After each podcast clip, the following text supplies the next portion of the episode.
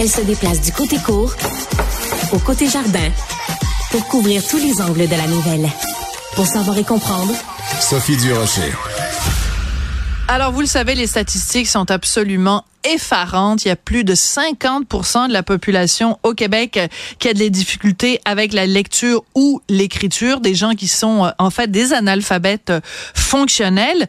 Euh, pour mieux connaître ce phénomène-là, puis surtout pour redonner confiance aux gens qui ont de la difficulté avec la lecture et l'écriture, il y a une excellente série documentaire. C'est un petit peu une télé-réalité aussi en même temps euh, qui va être diffusée à partir de la semaine prochaine à Télé-Québec. Ça s'intitule L'épreuve des mots et c'est une série documentaire qui est animée par quelqu'un que j'aime beaucoup, avec qui j'ai passé quelques temps, j'ai pas le droit de dire combien de temps, euh, dans la jungle du Panama l'été dernier. Patricia Paquin, bonjour.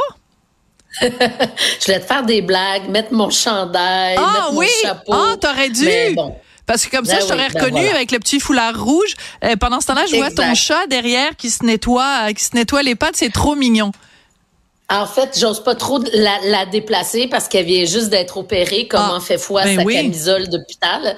Et euh, puis tu vois, ça, ça me permet de dire que c'est super important de faire euh, opérer nos animaux. Absolument, tout à fait. Écoute, j'ai regardé les deux premiers épisodes de cette série, l'épreuve des mots. On suit cinq personnes analphabètes fonctionnelles dans leur quotidien et on se rend compte, Patricia, à quel point c'est excessivement difficile de faire des choses simples que faire l'épicerie ou une recette de gâteau aux carottes si on n'est pas capable de lire les mots. Est-ce que toi, avant de faire cette série-là, tu étais consciente à quel point c'était difficile? Euh, oui et non. Euh, je Oui. t'explique pourquoi non. Parce que évidemment, euh, ceux qui savent lire et écrire s'en rendent pas compte, mais lisent des mots sans arrêt à toutes les secondes.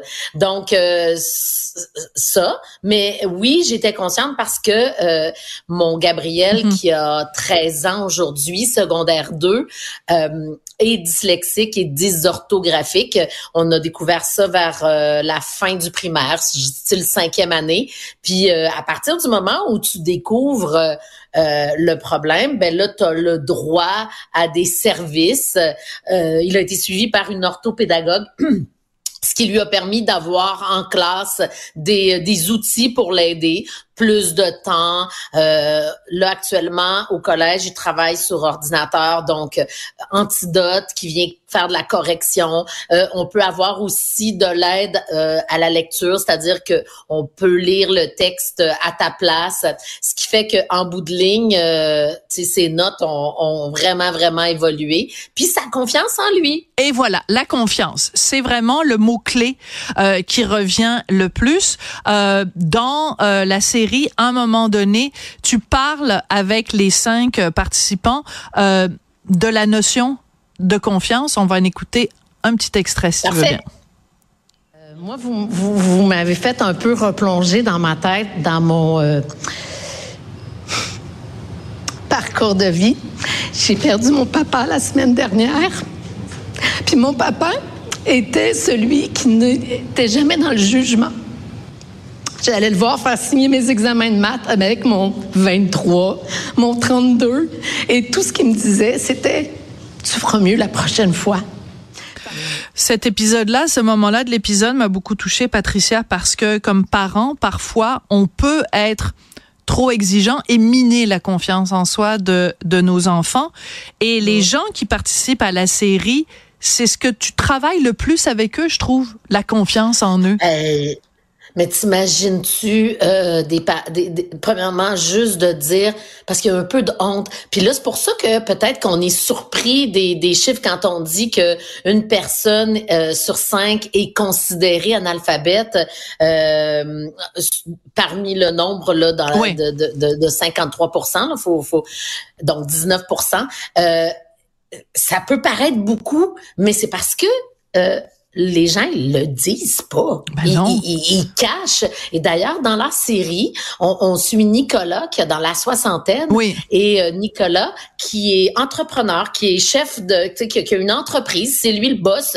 Ben, euh, son monde autour de lui, pas la- le premier cercle immédiat, mais le, on va dire le deuxième élargi, ben ils vont apprendre qu'il est analphabète en regardant l'émission. Ben oui.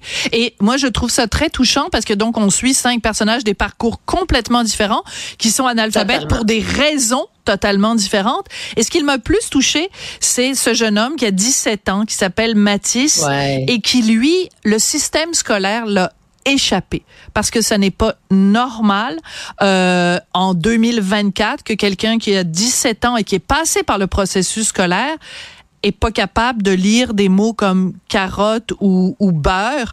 Et il doit vraiment là tu sais on le voit il est pas capable de lire pas capable d'écrire. Et euh, sa mère culpabilise beaucoup parce qu'elle dit ben je suis pas allée chercher de l'aide parce que je faisais confiance à l'école, je pensais que l'école allait s'occuper de lui. Euh, ça a dû beaucoup te toucher, ça aussi, Patricia. Ben, ça m'a touché. Faut, faut savoir que sa maman Nadia euh, et son papa se sont rencontrés sur les bancs d'école oui. et ils ont eu Mathis à 18-19 ans. Tout à fait. C'est pour ça aussi, il y avait comme une espèce de de, de jeunesse, euh, d'inconscience qui se disait, ben l'école va s'occuper de lui, mais il, il, il là, on veut pas tout juger l'école, là, c'est pas le. Non, non, on n'est pas dans le, le jugement, on est dans la constatation. Exactement. Mais pour ce qui est de Matisse, euh, dans les participants, on dit qu'ils sont entre le début et la fin du primaire au niveau de la littératie. Ben Matisse, il est vraiment vraiment au début là.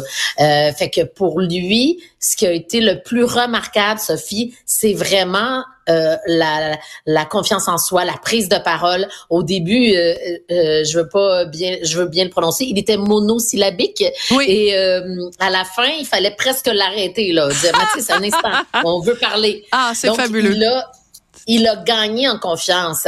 Et, et c'est pas, tu sais, en quatre mois, parce qu'on les suit pendant 16 semaines, nous, avec des épreuves, comme trouver un chemin, faire une recette, monter un barbecue, mais parallèlement, ils sont véritablement oui. suivis par des orthopédagogues qui euh, sont là avec eux pour cheminer.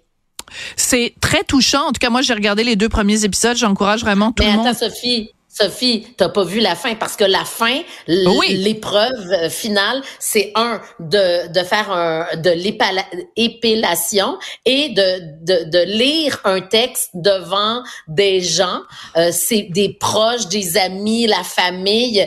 Donc c'est super intimidant et là là je te dis là cet épisode là il va droit au cœur. Ah absolument, mais ils sont tous extrêmement attachants et ils sont mm. tous extrêmement résilients parce qu'ils arrivent à se débrouiller malgré ce qui, il faut le dire, est un handicap. Mais un peu comme Jacques Demers, hein, à l'époque, oui, on tout était à fait. tous tombés sur le derrière. Ben oui. Euh, L'ancien coach canadien qui nous avait dit Bonjour ma cocotte, qui nous avait dit, euh, euh, qui nous avait dit justement que euh, il nous avait dévoilé ben oui. qu'il était analphabète, qui développait des trucs, genre j'ai pas mes lunettes, je vais commander la même chose que monsieur, Mm. ah mm. oh, j'écris pas bien, tu peux-tu l'écrire pour moi?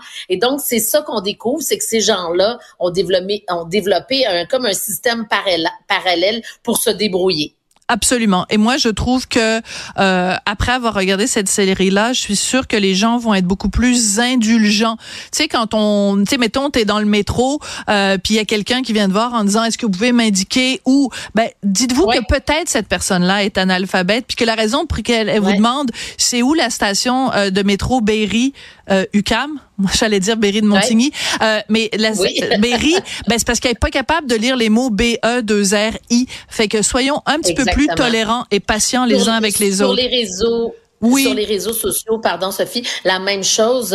Euh, là, on parle pas des, des propos euh, incohérents et haineux, mais des fautes d'orthographe finalement. Et ça, c'est là, moi, j'ai, c'est mon, mon petit exercice personnel. Oui, mais moi aussi, euh, pareil. J'ouvre mon cœur. Voilà, exactement. Euh, il faut comprendre euh, parfois d'où viennent les gens. Euh, je rappelle voilà. donc que l'épreuve des mots, ça commence à partir du 13 février prochain, donc mardi prochain. Merci ouais. beaucoup, ma belle Patricia. C'est un beau projet pour toi puis on ne pouvait pas rêver d'une me meilleure personne que toi pour le porter. C'est gentil, puis euh, on se voit lundi. Oui, certainement. à plus tard. Bye.